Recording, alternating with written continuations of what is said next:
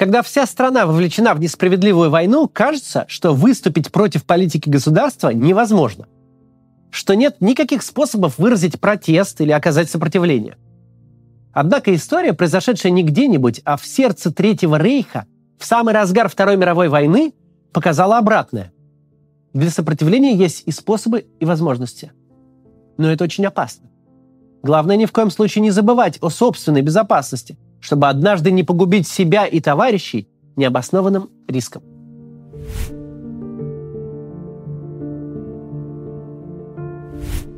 Война однозначно приближается к концу. С математической точностью Гитлер ведет народ в бездну. Гитлер не может выиграть войну, он может лишь затянуть ее. Немцы. Неужели вы хотите, чтобы вас мерили одной меркой с вашими предводителями? Неужели мы навсегда станем народом, отвергнутым и ненавистным всему миру? Это цитата из пятой, предпоследней листовки, напечатанной членами «Белой розы» группы антифашистского сопротивления в Германии. Почти всем участникам группы, за исключением выдающегося искусствоведа профессора Курта Хубера, было по 20-25 лет. Хубер считался одним из самых порядочных преподавателей Мюнхенского университета. Главными активистами «Белой розы» стали студенты этого же вуза. Днем они – прилежные слушатели лекций, ночью – подпольщики, которые борются против нацистов в их же идеологической столице. Ведь именно здесь, среди пивных ресторанов Мюнхена, когда-то зародился нацизм. Здесь возникла национал-социалистическая партия, произошел пивной путч. А соглашение, открывшее дорогу масштабной нацистской экспансии, вошло в историю как Мюнхенский сговор. Участники «Белой розы» очень любили Германию, свой народ и свою культуру. Они писали антинацистские листовки изысканным литературным языком, делая отсылки к Шиллеру и цитируя Гёте – Гитлера они не только ненавидели как тирана и убийцу, но и презирали как человека малокультурного и ограниченного. В одном из своих манифестов студенты отмечали «Майн Кампф» — это книга, написанная на худшем немецком языке, который нам доводилось когда-либо читать. А самая первая их листовка начиналась со слов «Нет ничего более недостойного для культурной нации, чем безо всякого сопротивления позволить править собой безответственной клики властителей – Разве не стыдится сегодня своего правительства каждый честный немец?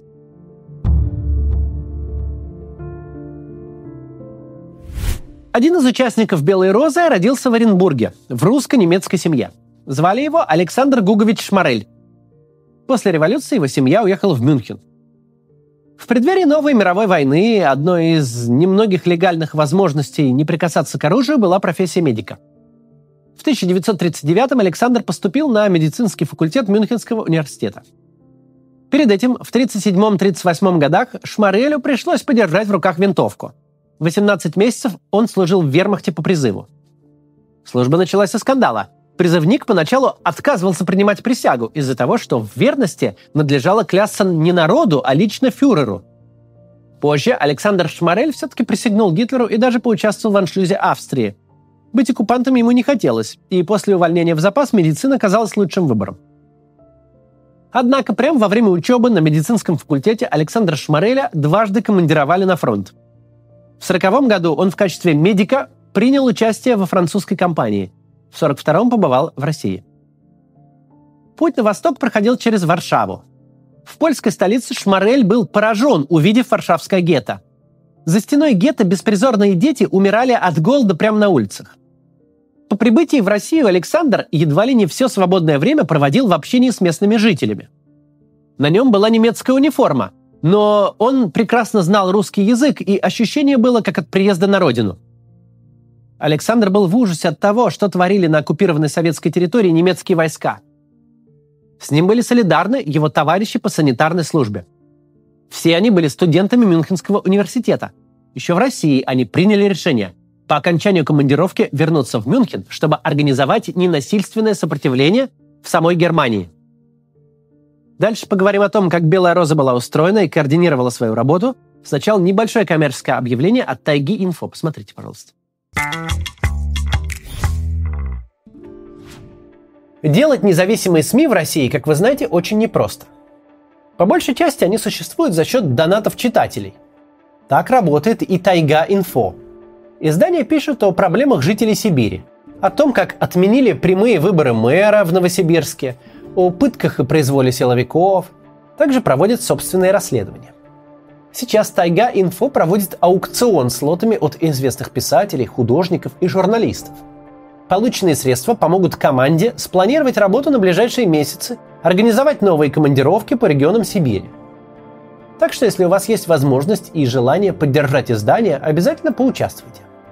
На аукционе вы сможете приобрести книги с автографами авторов, симпатичные футболки и стильные худи, картины, скульптуры, плакаты и даже рабочие блокноты одного из журналистов тайги со стенограммами судебного процесса. Те тексты, которые будут подготовлены на собранные средства, Тайга Инфо при публикации будет отмечать отдельно. Переходите по ссылке в описании, знакомьтесь с лотами и принимайте участие в аукционе. Мой любимый лот там – это картина Артема Лоскутова. Э, он, это его дубина песен. В общем, заходите и увидите сами.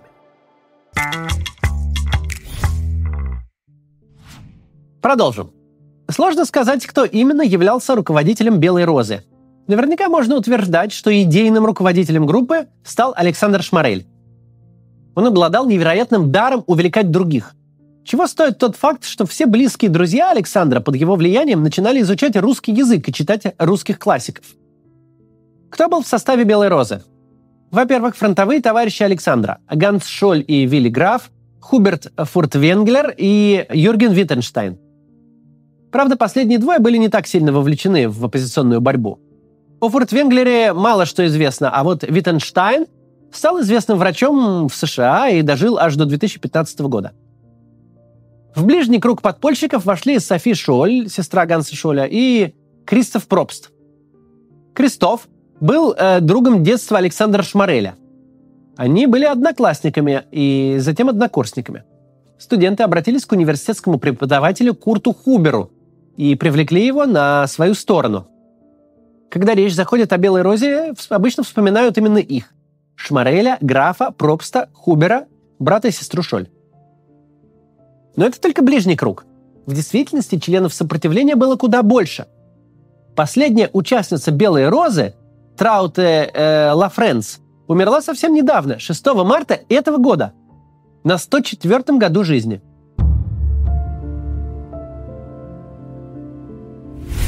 сохранились тексты всех шести листовок «Белой розы». Каждая из них одновременно и публицистика, и философия, и даже немного художественное произведение. В них содержатся рассуждения о текущей нацистской политике и даются удивительно точные предсказания.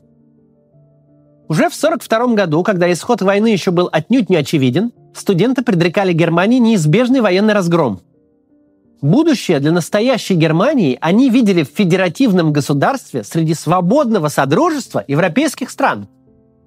В листовках «Белой розы» впервые в истории германского сопротивления был облечен Холокост.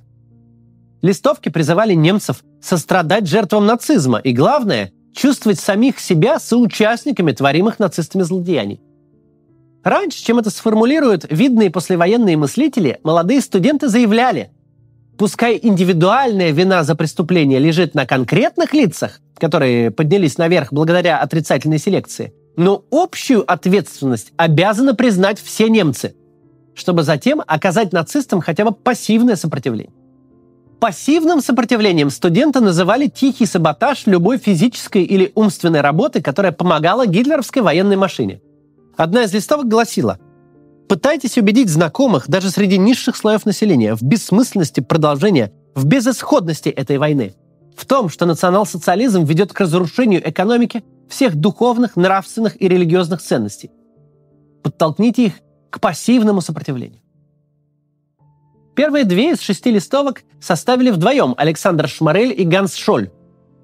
Это было еще до их отъезда на советско-германский фронт.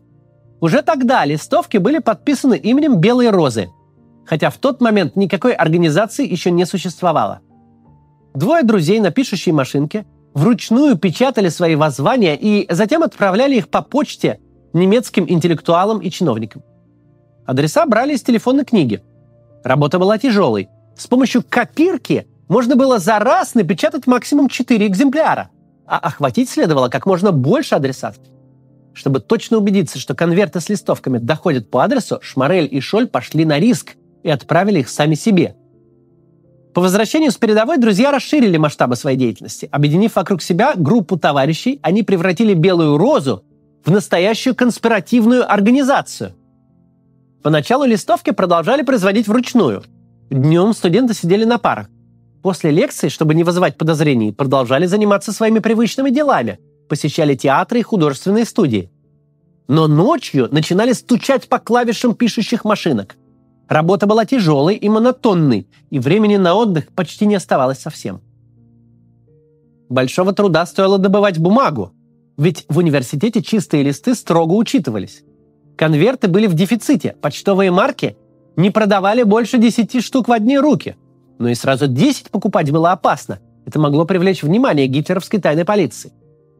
Тем не менее, четвертая листовка, разосланная по нескольким сотням адресов, завершалась словами «Мы не молчим, мы ваша нечистая совесть. Белая роза не даст вам покоя». И студенты исполнили свою угрозу. Им таки удалось приобрести копировальный аппарат.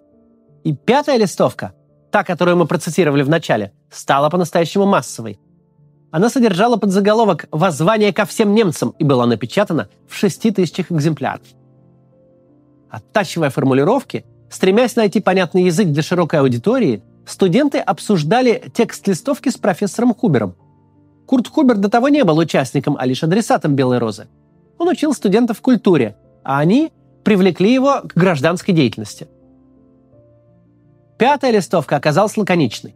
Она рисовала желаемую картину будущего. Свобода слова, вероисповедания, защита каждого гражданина от произвола – вот принципы новой Европы –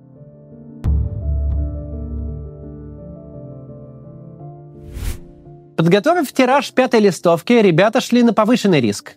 У них не было столько денег, чтобы оплатить почтовые издержки и разослать тысячи экземпляров воззвания по всему Третьему рейху прямо из Мюнхена. Поэтому им приходилось загружать сотни листов бумаги в рюкзак, лично приезжать в другой город и распространять их уже на месте. Более того, теперь это были не только анонимные письма для индивидуальных адресатов – под покровом ночи листовки кидали в почтовые ящики, оставляли в телефонных будках, у магазинов, во дворах и в подъездах. 3 февраля 1943 года германское радио сообщило о поражении под Сталинградом. В Третьем Рейхе объявили траур. Миллионы немцев были шокированы этой новостью, но не члены Белой Розы. В тот же день они изготовили шаблон из большого листа ватмана. На нем было вырезано «Долой Гитлера!» В ночь с 3 на 4 февраля Александр Шмарель и Ганс Шоль, вооружившись черной и зеленой красками, оставили 29 надписей в самом центре Мюнхена. На стенах Альма-Матер Мюнхенского университета они еще дописали без шаблона от руки «Свободу». В ночь с 8 на 9 февраля еще несколько надписей сделали Ганс Шоль и Вилли Граф. Гестапо вовсю разыскивало обнаглевших врагов государства – но, как ни удивительно, погубили молодых патриотов не надписи, а шестая по счету листовка, ставшая для Белой Розы последней. «Студенты и студентки! Наш народ потрясен гибелью воинов под Сталинградом. Гениальная стратегия ефрейтора мировых войн бессмысленно и безответственно погнала 330 тысяч немцев на гибель. Спасибо, фюрер!» Полторы тысячи листовок, начинавшихся таким текстом, пошли по почтовым адресам. Целевая аудитория была достаточно узкая, обращение было адресовано студентам, поэтому список адресатов оказался гораздо короче, чем обычно. И когда была наклеена последняя почтовая марка, участники «Белой розы» обнаружили, что у них остались еще сотни экземпляров новой листовки. 18 февраля Ганс и Софи Шоль взяли остаток тиража и направились прямо в Мюнхенский университет. Поймав момент, когда все лекторы и слушатели находились в классах, брат и сестра помчались по пустым университетским коридорам – они раскладывали листы прямо у входов в аудитории. Когда дело было сделано, у них оставалось еще пара минут до перемены и несколько сотен листовок в запасе. Тогда Ганс и Софи поднялись по лестнице в холле университета и разом бросили вниз оставшиеся листовки. Это спонтанное решение стало роковой ошибкой. Листы, которые медленно планировали вниз, увидел проходивший по холлу университетский слесарь. Он задержал Ганса и Софи до прибытия полиции. Это был провал Белой Розы. Гитлеровскому правосудию понадобилось всего 4 дня, чтобы провести расследование, организовать судебный процесс и привести в исполнение первый смертный приговор. 22 февраля были казнены Ганс и Софи Шоль, а также пойманный полицией Кристоф Пробст. В течение следующих недель гестапо разыскивало других подпольщиков. Дело взяли на личный контроль высшие чины Третьего рейха. Ориентировку на Александра Шмареля опубликовала газета «Фелькишер Биобахтер», официальный печатный орган нацистской партии. Второй суд над Белой Розой состоялся 19 апреля. Процесс вел судья Роланд Фрейслер. Ранее он был одним из участников Ванзейской конференции, на которой обсуждалось окончательное решение еврейского вопроса. На этом процессе по делу Белой Розы было 14 обвиняемых. Александра Шмареля, Вилли Графа и профессора Курта Хубера отправили на гильотину. Весь ближний круг Белой Розы погиб. Еще восьмерым участникам сопротивления дали тюремные сроки. Одного оправдали за отсутствием улик, но затем направили на службу в штрафной батальон. Этим штрафником был Фальк Харнак. Он был связан с антифашистской организацией «Красная капелла» и в этом качестве помогал своими рекомендациями и членам «Белой розы». После отправки на фронт он дезертировал из штрафбата, примкнул к греческим партизанам и основал антифашистский комитет на Балканах. А после войны стал известным немецким кинорежиссером.